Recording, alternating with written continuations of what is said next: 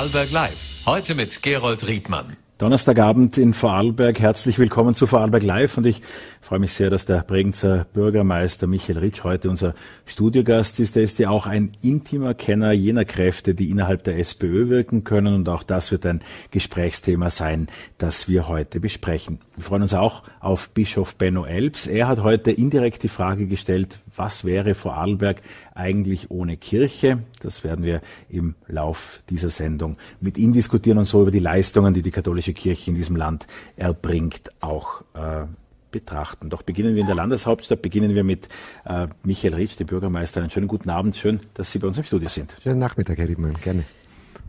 Herr Bürgermeister, ich kann Ihnen die Parteipolitik natürlich nicht ersparen und weiß, dass Sie nur für die Stadt agieren und mit der Bundes- und mit der Landespolitik hier auch offiziell gar nichts mehr zu tun haben. Aber was ist denn los in der SPÖ? Verstehen Sie es? Na, einiges kann ich schon gut verstehen, aber vieles äh, kann ich eben nicht mehr nachvollziehen. Äh, wie Sie richtig sagen, ich habe mich wirklich konzentriert auf die Landeshauptstadt, äh, habe lange dafür gekämpft, dass ich Bürgermeister werde. Es macht mir wirklich Riesenspaß, jeden Tag die Arbeit zu machen.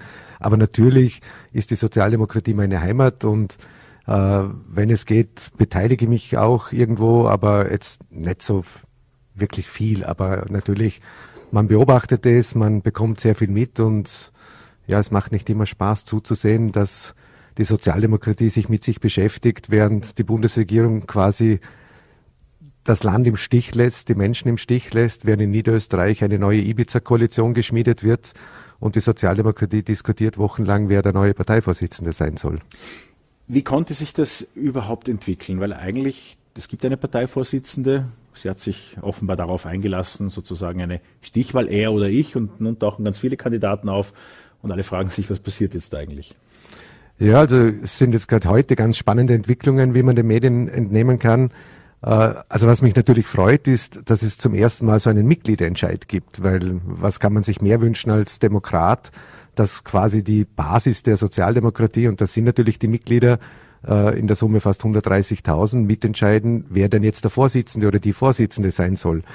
Was es ein bisschen schwierig macht, ist, dass jetzt natürlich die letzten Tage oder besonders heute auf einmal eine Vielzahl von Kandidaten sich aufstellen lässt. Und, und ich frage mich dann, ob das schon zielführend ist, äh, wenn es dann eine Anzahl von 15, 20 oder 25 Kandidaten vielleicht geben soll morgen. Ja, die Bedingung ist, man muss morgen Parteimitglied sein, dann kann man sich zur Wahl stellen.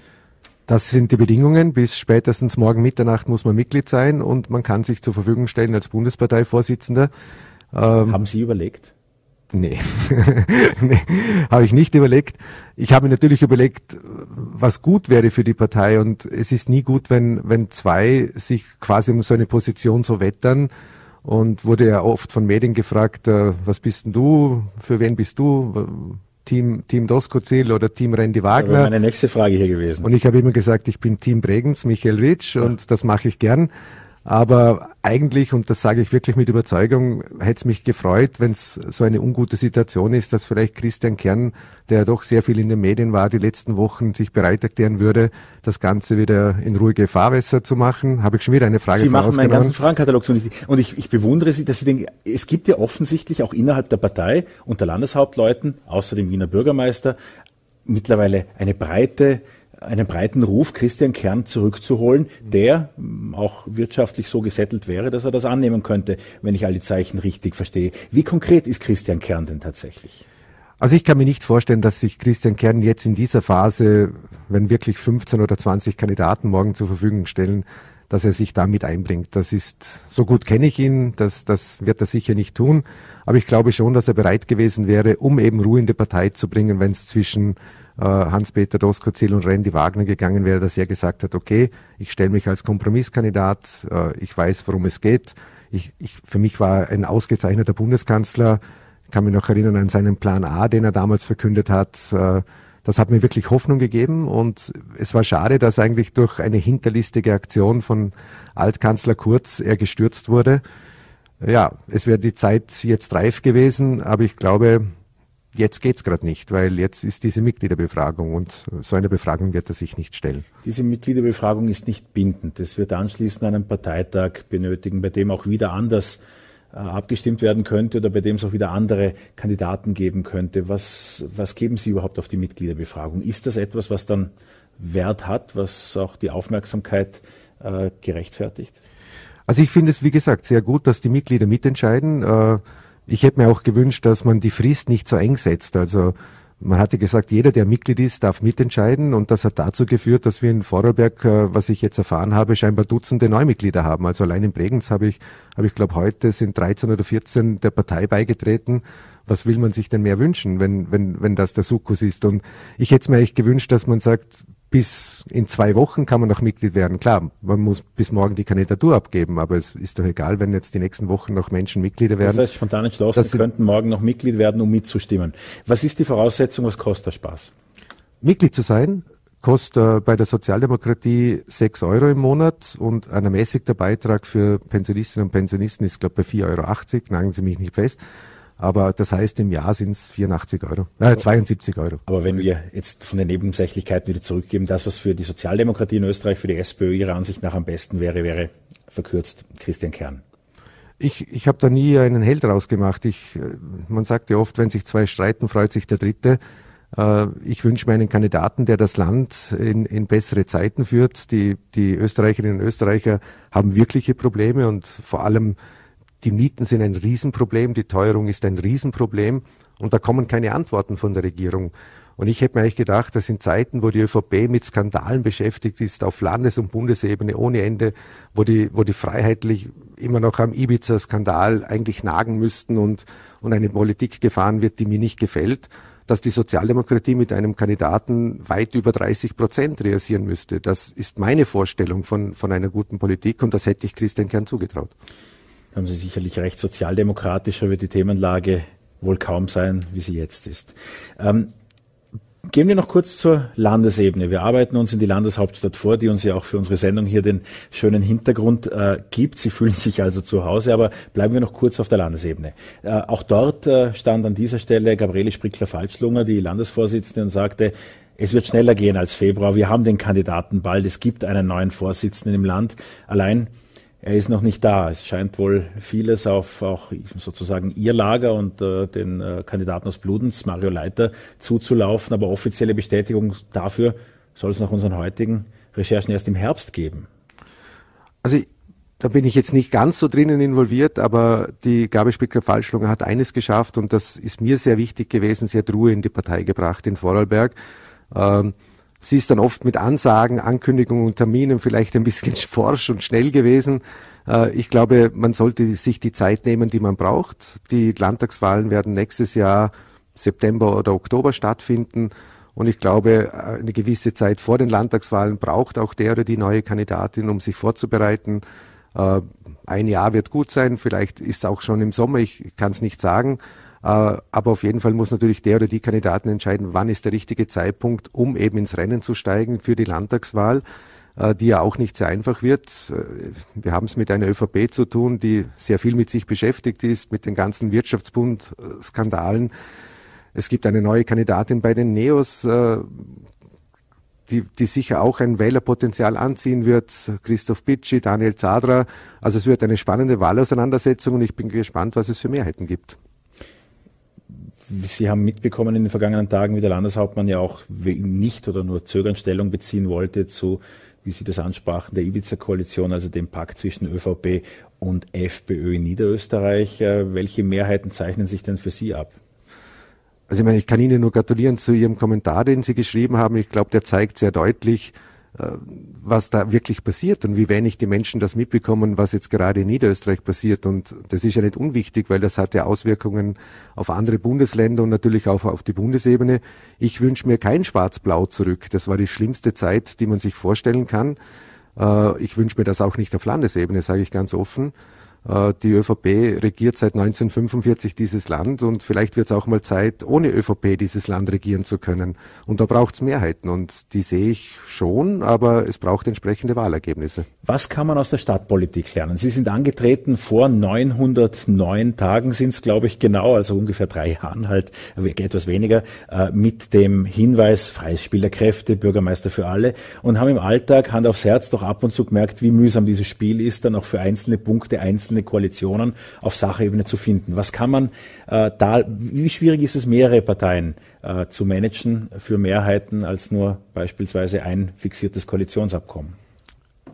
Also ich habe das Gefühl, dass das immer noch der richtige Weg ist, weil am Ende geht es in, in, in meiner Heimatstadt, in, in der Landeshauptstadt eigentlich darum, die Stadt zukunftsfit zu machen und in eine gute Zukunft zu führen. Und da kommt es nicht auf Parteipolitik an. Das heißt, die kommunale Ebene ist prädestiniert dafür, dass man auf Sachebene versucht, mit allen Fraktionen zusammenzuarbeiten. Es gibt in jeder Fraktion gute Ideen, gute Ansätze äh, und die kann man auch durchaus umsetzen und dann auch sagen, danke für diesen tollen Vorschlag. Also ich, ich stehe da nie zurück zu sagen, das war nicht meine Idee, sondern das war die Idee der Freiheitlichen oder der Grünen oder der NEOS. Es geht immer um die Sache in der Stadt und wir haben über 90 Prozent der Beschlüsse mehrheitlich oder einstimmig gefasst was ja eigentlich ein guter Weg ist. Man sieht es ja auch, ich glaube, im Bregenz wir haben ein bisschen viel Baustellen auf einmal zur Zeit, äh, aber es ist halt auch viel liegen geblieben die letzten Jahre. Es ist mehr Arbeit. Da gebe ich Ihnen recht. Das heißt, ich muss viel mehr Gespräche führen, es sind viel mehr Termine, um eben das Beste herauszuholen. Und da passiert natürlich auch abends so ein bisschen politischer Hickhack. Das gehört natürlich dazu, das kenne ich schon lange. Äh, was natürlich damit auch verbunden ist, dass zwei Personen von zwei Fraktionen auch im Landtag vertreten sind, die dort in einer Koalition sind. Äh, also ich denke, hätten wir das nicht, wäre es vielleicht wirklich noch einfacher. Aber es kommt dann immer die Landeskoalition ein bisschen durch. Äh, ich bekomme dann ab und zu was ab, was dann im Land halt anders diskutiert wird. Ja, aber das gehört zum Spiel der politischen Kräfte dazu, da habe ich überhaupt kein Problem. Der Hintergrund, den wir hier im Studio haben, der bietet sich auch wunderbar an, über die aktuellen Problemzonen beziehungsweise jene Zonen, die sich verändern sollen, zu sprechen. Da ist hier der Hafen im Mittelpunkt, der ist renoviert, da wird sich auf absehbare Zeit, denke ich, nicht das Hauptaugenmerk hinverlegen. Aber doch ist dann weiter in Richtung Festspielhaus, mehren sich die Baustellen. Aber eine Baustelle, die noch nicht begonnen wurde, ist ja eigentlich die, was passiert am Bahnhof, äh, wann wird dort gestartet. Immer wenn es regnet, werden die Kübel aufgestellt für das Wasser, das durchs Dach rinnt. Ein Bahnhof, der der Landeshauptstadt nicht würdig ist. Das ist richtig. Also wir, wir haben sehr viele schöne Baustellen, die jetzt demnächst beendet werden. Die Pipeline, ich glaube, ein, ein, ein, ein, es gibt keine schönere Oase wie an der Pipeline äh, flanieren, baden und sich zu verweilen und haben es geschafft, innerhalb von zwei Wintersaisonen die komplette Pipeline fertigzustellen. Also ab Mai äh, kann man dann schon wieder mit dem Fahrrad drüber fahren. Äh, wir sind beim Festspielhaus gut dran, das Hallenbad wird rechtzeitig fertig. Und wir haben natürlich schon begonnen, für den Bahnhof die Vorarbeiten zu machen. Für alle, die gern radeln am Bodensee, wie wird es diesen Sommer aussehen? Auch mit der Hallenbad-Baustelle. Geht es da wieder auf die Mehrerauer Straße? Wird da eine Nee, also ich gehe davon aus, dass wir, dass wir das hintenrum herbringen, also direkt am See entlang. Äh, die Baustelle beim Hallenbad, die haben wir, haben wir natürlich noch zwei Jahre, also da, aber wir werden im Frühjahr 25 fristgerecht fertig. Die, der Bau läuft wirklich sehr gut. Ich will mich durchs Hallenbad ablenken, wir wollten zum Bahnhof. Eben, zum Bahnhof. Also wir haben natürlich begonnen, beim Bahnhof äh, einen Ausweichbahnhof zu bauen, weil die Leute, ich habe das auch nicht so genau im Schirm gehabt, aber mich fragen dann die Menschen, wann beginnt er denn endlich? Ich sage, wir haben schon angefangen. Wir bauen gerade die Hypo-Unterführung um äh, mit neuen Bahndächern, mit barrierefreien Liften in jedem Bahnsteig. Die Bahnsteige werden neu gestaltet. Es wird einen barrierefreien Zugang zum See geben, den barrierefreien Zugang zur Stadt. Das heißt, das wird die neue Ein- und Ausstiegsstelle, wo man direkt in der Fußgängerzone quasi landet. Die Baustelle wird Anfang nächstes Jahr fertig sein. Dann haben wir einen sehr attraktiven innerstädtischen Zu- und Abgang zum neuen Bahnhofsgelände. Übrigens, Seitenaspekt noch Bregenzhafen äh, und die Verbindung zum Bregenzer Hauptbahnhof. Das ist die kürzeste Entfernung eines Bahnhofs in ganz Österreich. Stimmt. Also da muss man auch drüber nachdenken. Da gibt's natürlich äh, politische äh, Willenskundgebungen, die sagen, der Bahnhof Hafen muss unbedingt bleiben. Das Problem ist, der Bahnhof Hafen ist zu kurz. Das heißt, die neuen Doppelzüge, die können dort nicht mehr anlegen und man muss den Hafenbahnhof umbauen. Da laufen zurzeit Planungen der ÖBB. Es braucht aber Gespräche mit den Anrainerinnen und Anrainern. Äh, das wird nicht so einfach. Das dauert sicher noch eine gewisse Zeit.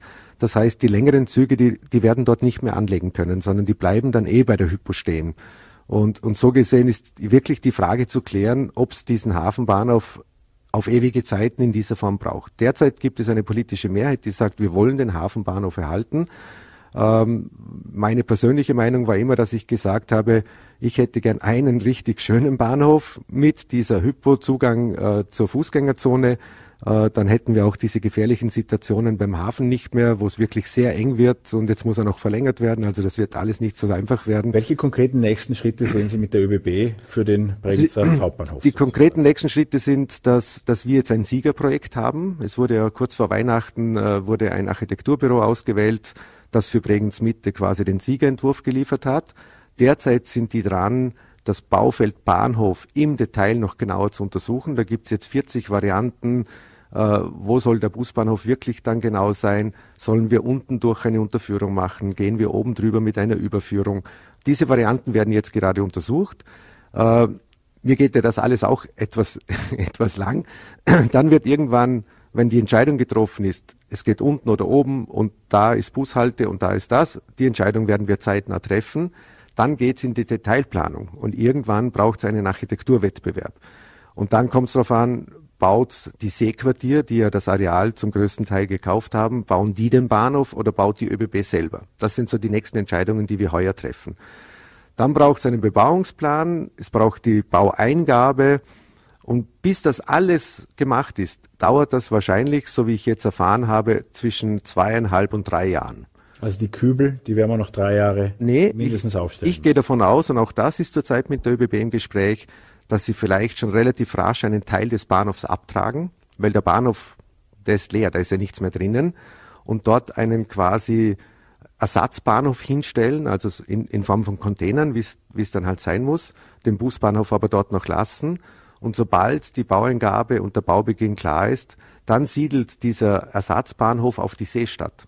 Da sind wir auch mit der, mit der Seestadt in guten Gesprächen. Wir, wir brauchen ja für die Bauzeit für den neuen Bahnhof irgendwo eine, einen Ausweichbahnhof und vor allem einen Ausweichbusbahnhof. Das ist so die wirklich große Herausforderung. Den Ausweichbusbahnhof haben wir jetzt im Detail geplant. Da gibt es mittlerweile fertige Entwürfe. Und da geht es dann halt jetzt darum, wann ist der Zeitpunkt, wo man dorthin siedelt. Aber es wird alles in allem, meine Hoffnung ist, dass wir in den nächsten drei bis vier Jahren Baubeginn haben und dann, wie gesagt, zwei, zweieinhalb Jahre später die Fertigstellung.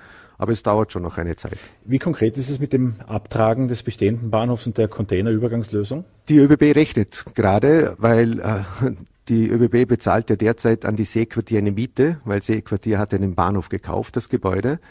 Äh, und die ÖBB rechnet jetzt gerade, ist es nicht günstiger anstelle der Miete und der Betriebskosten und, und dieser notwendigen Sanierungen, die sie machen müssen, zu sagen, wir tragen das Gebäude jetzt ab, wir brauchen das nicht, gehen in einen Container-Ausweichbahnhof und sobald die Zeit reif ist, siedeln wir um. Wir die Gespräche laufen. über der Zeit, aber es ist ja sehr, sehr spannend. Eine Sache möchte ich unbedingt ansprechen. Im Wahlkampf ursprünglich spielte bei Ihnen die Unterflurvariante mhm. eine große Rolle und damit gemeint vor lauter Unterflurvarianten, die da rumspielen. Es war die Straße gemeint, dass die unter die Erde soll. Und davon haben sich jetzt eigentlich alle, auch Sie, sich wieder verabschiedet? Nein, habe ich nicht. Also es war natürlich im Wahlkampf immer die Rede von der Straßenunterflur und Bahnunterflur. Mittlerweile ist es uns ja gelungen, alle Bürgermeister dafür zu begeistern, diese IGUP, äh, Interessensgemeinschaft für die Bahnunterflur, ähm, wir sind dran bei der Regio Bodensee. Das sind die 17 Bürgermeister rund um den Bodensee, wo ich den Vorsitz habe, dass wir auch dort äh, dem Thema offen gegenüberstehen. Bei der Straßenunterflur ist es so, dass eigentlich alle vier Siegerprojekte, die eingereicht wurden, die Straße bahnparallel gesehen haben. Das heißt, alle sind der Meinung, diese unsägliche S-Kurve, die die Stadt durchschneidet, die muss weg, damit, wenn man dann beim Bahnhof in Bregenz ankommt, man direkt in der Fußgängerzone in die Stadt laufen kann. Das ist der große Gewinn der Projekte. Und der Vorteil dieser Verlegung der Straße bahnparallel ist, dass auch eine Unterflurvariante möglich ist. Die haben wir jetzt ja untersucht, die Ergebnisse liegen vor. Äh, eine Unterflurstraße wird rund 200 Millionen Euro kosten. Es ist technisch möglich. Die Frage ist, wer finanziert Jetzt könnte ich als Bregenzer Bürgermeister sagen. Aus dem Stadtbudget. Das Land, ja, sicher nicht. Das Land finanziert in Feldkirch die Tunnelspinne. Das wird um die 300 Millionen Euro kosten. Es ist eine Landesstraße. Und ich gehe davon aus, wenn die Mehrheit der Bregenzerinnen sagt, wir wollen die Unterflurstraße in Bregenz, müsste das auch aus dem Landesbudget bezahlt werden. Aber die Umsetzung dieser Unterflurstraße dauert, bis Baubeginn ist, und das sieht man gut in Feldkirch, zehn Jahre. Funktioniert die Kommunikation mit dem Land? Wir werden morgen hier Landesrat Marco Dittler zu Besuch haben. Das letzte Mal, als ich mit ihm zur Stadtstraße sprach, äh, hieß es, es gibt in Bregenz eine intakte Landesstraße. Äh, ich habe mit ihm die Gespräche natürlich auch schon geführt, auch mit dem Landeshauptmann. Und ja, das ist immer ein Argument. Es gibt eine intakte Landesstraße. Und ich sage ihm immer, nein, die Straße funktioniert zwar als Straße, aber sie funktioniert nicht, dass ein neuer Bahnhof gebaut wird und dass die Seestadt endlich gebaut wird, weil diese S-Kurve sämtliche Entwicklungen nicht zulässt. Und da muss das Land, und da muss ich eh nicht viel selber reden, weil da werden die Eigentümer der beiden Grundstücke entsprechend mit dem Land Gespräche führen. Also ob das Hubert Romberg, Reine Schertler, Bernhard Oels, die sind alle der Meinung, die Architekten haben recht, die Straße muss verlegt werden und jetzt geht es um die Entscheidung, wer bezahlt wie viel. Und ich sage da, natürlich ist es eine Landesstraße und das Land wird den überwiegenden Teil auch hoffentlich bezahlen. Zum Abschluss noch kurz was ganz anderes. Sie hatten gestern wieder eine Bürgersprechstunde, viele Termine, bei der Prägenzerinnen und Prägenzer Sie mit Ihren Problemen konfrontieren. Was sind das für Probleme? Auf was werden Sie momentan angesprochen? 90 Prozent der Probleme sind Probleme mit dem Thema Wohnen. Also es gibt ganz, ganz viele Prägenzerinnen und Prägenzer, die, die auf unserer Liste stehen für eine gemeinnützige und damit leistbare Wohnung, also eine Genossenschaftswohnung. Und, und da haben wir wirklich ein Problem. Das Problem der Mietpreisentwicklung am privaten Markt in Bregenz ist enorm, nicht nur in Bregenz, in ganz Österreich. Äh, wir sprechen da von einer Erhöhung bei den, bei den Mieten und den Betriebskosten von 20 Prozent. Und 20 Prozent sind enorme Erhöhungen für die Familien und die wünschen sich eine leistbare Wohnung. Jetzt haben wir das Glück, dass in Bregenz jeder dritte Wohnsitz ein Wohnsitz der Vogevosi alpenländischen Wohnbau Selbsthilfe ist. Das heißt, ein Drittel der Wohnungen sind Gott sei Dank noch leistbar, aber es braucht noch mehr leistbaren Wohnraum und das ist wirklich eines der Hauptanliegen der Bürger und natürlich die Teuerung. Das sind die zwei brennenden Themen und dafür hat die Regierung keine Antworten und das macht mich eigentlich traurig. Michael Ritsch, vielen Dank für Ihre Zeit, vielen Dank für den Besuch bei Vorarlberg Live. Danke, Herr Riedmann. Und damit kommen wir zu Bischof Benno Elbs. Die katholische Kirche hat heute zu einem Gespräch eingeladen in die Landwirtschaftsschulen in Hohenems, hat dort zur Diskussion gestellt, indirekt, aber dann doch schon deutlich. Wie wird denn Vorarlberg aussehen, wenn gewisse kirchliche Leistungen fehlen würden oder wenn es die katholische Kirche gar nicht gäbe? Damit verbunden war die Leistungsbilanz natürlich. 217.000 äh, Menschen gehören in Vorarlberg der katholischen Kirche an, etwa die Hälfte der Bevölkerung. Ich freue mich sehr, dass der Bischof der Diözese Feldkirch, Ben Elbs, heute bei uns ist. Einen schönen guten Abend. Ist gut. Guten Abend. Die heute präsentierten Punkte spielen sich ja auch mit der Frage, was wäre, wenn es die Kirche nicht gäbe. Haben da auch ein Büchlein gestaltet, wo man die Kirchen mit einer Folie wegmachen kann und wieder hinmachen kann, wo man sieht, wie viel Menschlichkeit nicht unter uns wäre. Wo sehen Sie den Hauptbeitrag, den die Kirche jetzt heute hier in Vorarlberg leistet? Ja, es gibt ein paar Punkte, die mir ganz wichtig sind. Das erste ist, glaube ich, ein Punkt, den Sie vorher gerade angesprochen haben. Das ist eine, ein Einsatz für Menschlichkeit, für das Miteinander, für den Zusammenhalt. Und ein ganz wichtiger Punkt ist die Begleitung von Menschen in Krankheit, Trauer, Tod.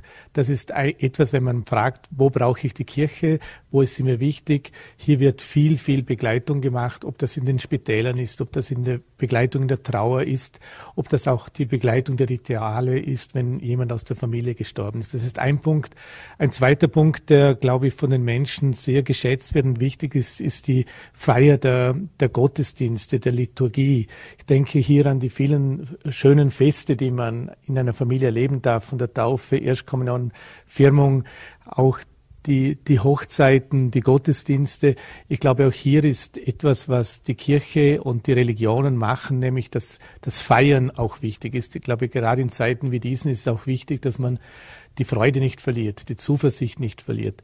Und ein dritter Punkt, der auch für mich ganz bedeutsam ist, ist diese, äh, der Einsatz für die Nächstenliebe, für die Solidarität.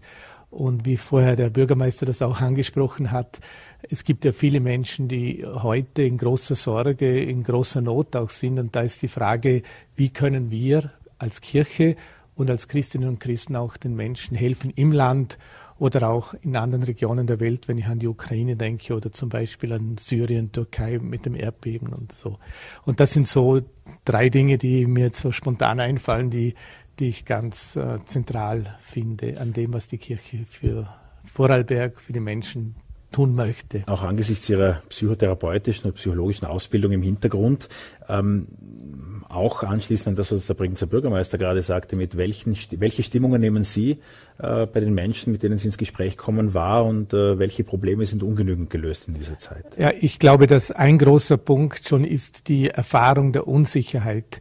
Äh, der Mensch braucht das Gefühl, irgendwo geborgen zu sein, irgendwie sicher, auf sicherem Boden zu stehen. Und diese, äh, diese Unsicherheit erleben viele, ob das jetzt die Teuerung ist, ob das die vielen Krisen sind, die wir durchlebt haben, Corona, oder die sicher auch vor uns sind, die ganze Schöpfungsverantwortung, alle diese Fragen der Krieg.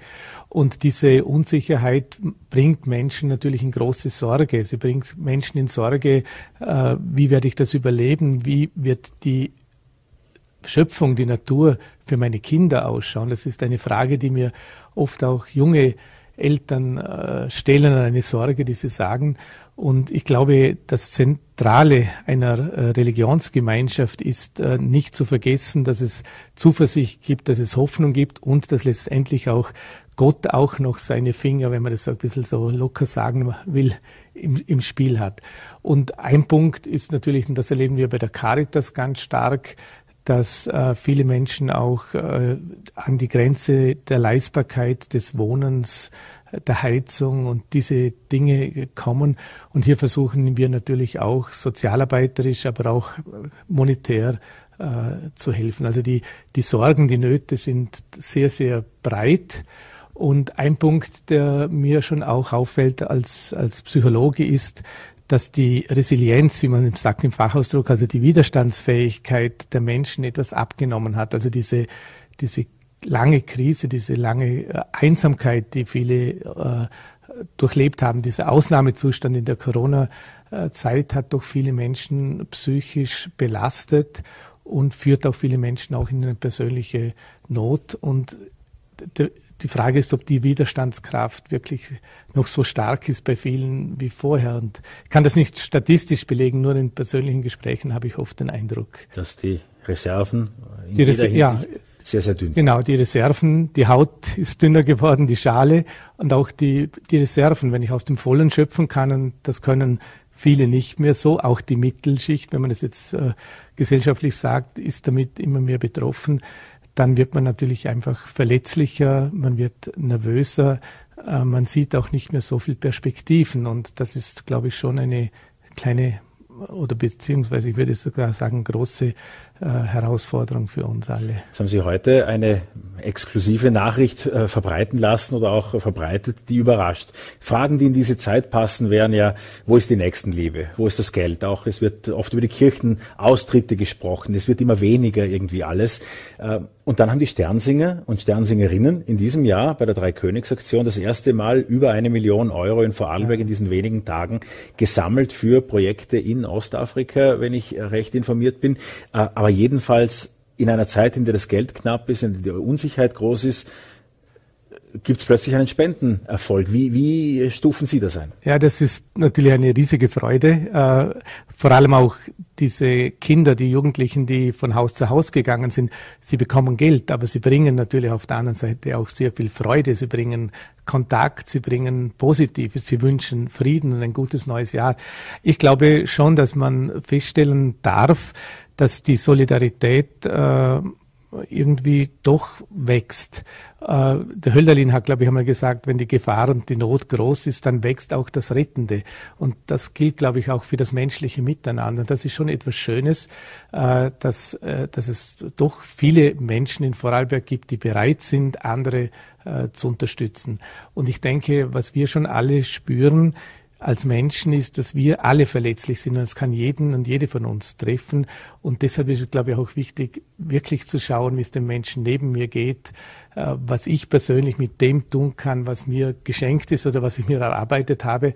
Und das ist natürlich eine Riesenfreude, dass gerade die Sternsinger-Aktion, das ist ja eine Aktion in Vorarlberg neben vielen äh, sozial und Spendenaktionen eine Million Euro zusammenbekommen habe. Das ist, finde ich, großartig. Sternsinger wären ohne die Mädchen und ohne jugendliche so Frauen nicht möglich. Äh, wir haben heute gelernt, dass äh, die Pfarrkirchenräte zu immerhin 20 Prozent aus Frauen äh, bestehen. Bei den Priestern ist die Quote 0 Prozent, als ich das nächste, letzte Mal nachgeschaut habe. Wie wäre denn eine Kirche Ihrer Ansicht nach eine Wunschvorstellung? Welche Rolle hätten denn die Frauen, wenn es allein nach Ihnen ginge in der Kirche? Ich glaube, aus meiner Sicht ist es so, dass die Kirche von den Frauen getragen wird. Das ist so.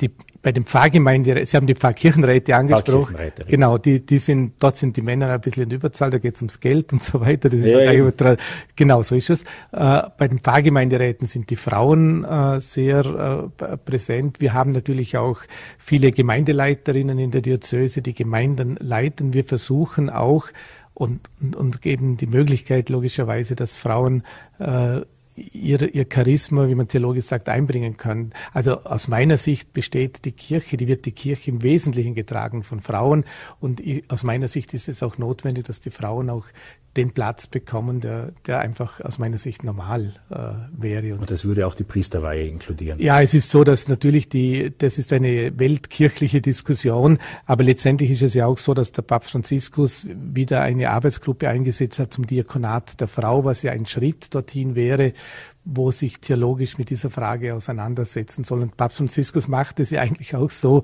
dass er versucht, in den Bereichen, wo es leicht geht, nämlich in der Organisation des Vatikanstaates zum Beispiel, äh, Frauen einzubinden. Zum Beispiel seit der Kurienreform können ja Frauen Leiterinnen und, und, und Laienleiterinnen von Dikasterien, also Ministerien, würde man im zivilen Bereich sagen werden, was so viel heißt, dass äh, was dass, dass jetzt Laien und auch Frauen, indem sie äh, Positionen einnehmen können, die früher nur Kardinäle äh, äh, bekleiden konnten, also Ämter. Papst Franziskus versucht das auch sehr stark einzubringen, aber es gibt natürlich diese beiden Bereiche. Das eine ist der theologische Bereich mit dem Sakralen, würde man in der Kirche sagen, und das andere im organisatorischen Leitungsbereich und dort haben wir in der Diözese, aber auch in der Weltkirche, glaube ich, in der letzten Zeit sehr, sehr viele Fortschritte in diese Richtung gemacht. Gerade auch in den vergangenen Tagen gab es ja dieses Jubiläum äh, des Papstes, zehn Jahre Papst Franziskus. Äh, Sie haben ihn zuletzt vor Weihnachten getroffen. Genau, ja. Äh, er gilt ja als fortschrittlicher, als auch als seine Vorgänger oder als jedenfalls sein Vorgänger, wenn man das so direkt betrachtet. Aber Priesterweihe für Frauen kann er sich ja auch nicht vorstellen. Nein, das glaube ich, also den Eindruck habe ich auch, dass das jetzt keine Frage im Augenblick ist, die äh, in Rom in diese Richtung entschieden wird. Welche Reformschritte erwarten Sie sich oder erhoffen Sie sich noch von ihm? Ich glaube, dass Papst Franziskus äh, die wesentlichen Dinge, die ihm wichtig sind, zehn Jahre macht und wahrscheinlich auch diese weitermacht. Das ist vor allem der Einsatz für die Armen, das ist eigentlich sein Hauptthema, die Gerechtigkeit in der Welt. Und das zweite große Thema ist für ihn äh, die Schöpfung, die Schöpfungsverantwortung. Und das dritte ist der Einsatz für den Frieden, wo er sich auch äh, sehr, sehr stark einbringt. Und ich glaube, dass er sich im Wesentlichen auf diese Punkte konzentriert und weniger, sage ich jetzt, auf die innerkirchlichen Themen. Und das ist auch das, was ihn auszeichnet, was die Welt, glaube ich, auch in diesen Tagen besonders braucht gehen wir zum Abschluss nochmal ganz zurück hier nach Vorarlberg, was vielleicht viele überrascht. Es gibt 21 äh, kirchlich getragene Privatschulen äh, in Vorarlberg, über 600 Religionslehrerinnen und Religionslehrer. Ähm, jetzt gibt es in Bregenz einen Schulversuch, wo Religion in mehreren Konfessionen unterrichtet wird. Muss man sich vorstellen, da steht die katholische Religionslehrerin neben dem Islamlehrer und unterrichtet gemeinsam eine Klasse. Wie funktioniert das konkret? Das funktioniert konkret so, dass äh, wir dort eine sehr engagierte Religionslehrerin haben und einen sehr engagierten Religionslehrer aus dem Islam. Und wir mit unserem Schulamt zusammen versuchen, diesen Unterricht gemeinsam zu machen, weil natürlich die Realität die ist, dass die Klassen, äh, dass die Durchmischung zwischen islamischen Schülerinnen und Schülern und christlichen ja, das ist so teilweise halb-halb oder sogar mehr islamische Schüler. Das funktioniert sehr gut. Ich war auch einmal dort und habe einen Vormittag lang durfte ich da mitgehen, weil ich erlebt habe, dass dadurch, dass äh, die einzelnen Religionen ihre Themen einbringen, kommt man sehr schnell wirklich zum Zentrum des, äh, des Wesentlichen. Wenn man eine Koran-Sure zitiert, dann ist das ganz direkt, dann ist man äh, zentral in den Themen. Und ich habe halt gemerkt, dass unsere Schülerinnen und auch die muslimischen Schüler, die müssen sich dann überlegen, was ist eigentlich unsere Religion, was glaube ich eigentlich, was ist eigentlich das Zentrum meiner Religion. Und so kommt schnell ein Dialog zustande. Und ich finde das ein wunderbares Projekt. Wir könnten, konnten es heuer jetzt ausweiten, glaube ich, auf neun Klassen. Letztes Jahr haben wir mit zwei oder drei begonnen. Und das liegt natürlich und lebt mit den Religionslehrerinnen und Religionslehrern, die das machen, weil das muss man natürlich auch sagen, das kostet viel Vorbereitung. Sonst kann ich als Lehrer oft in eine Stunde gehen und bin selber sozusagen der Herr des Unterrichts. Aber da muss ich immer im Vorfeld mich mit meiner Kollegin, mit meinem Kollegen absprechen. Und, aber ich sehe darin eine große Chance, vor allem in einem Umfeld, wo die, äh, wo jetzt die Kinder sehr, oder die religionsmäßig, wenn man so sagen möchte, sehr durchmischt sind.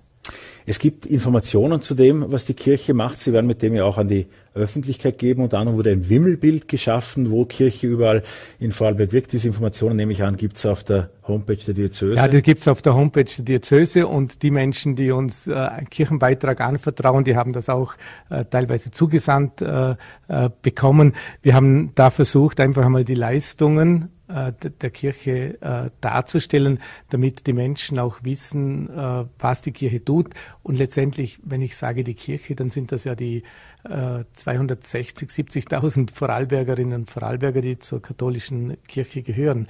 Und das, wenn man das dann so sieht, ist das eine, eine große, äh, große Freude für mich. Und ich glaube schon, dass, dass Religion, äh, welche Religion auch immer, ich rede jetzt halt für die katholische Kirche, doch äh, einen großen Beitrag also für Menschlichkeit, für Miteinander und vor allem auch persönlich für, für Hoffnung und Zuversicht leisten. Wenn ich jetzt gerade an Ostern denke, Ostern ist das Fest der Hoffnung, wo es einfach darum geht, dass ich weiß, dass in auch schwierigen menschlichen Situationen immer, äh, dass es da Wege gibt, dass es Perspektive gibt und dass das Leben sich durchsetzt. Und das ist das, was unsere Botschaft ist und das zeigt sich halt angefangen vom Hospiz in Bregenz bis wenn ich in verschiedenen Schulen, Bildungshäusern, in allen Bereichen, wo die Kirche tätig ist, die Caritas natürlich auch und vieles mehr. Gegen eine Auferstehung würde sich wahrscheinlich momentan keiner verwehren ja. in kaum einem Bereich.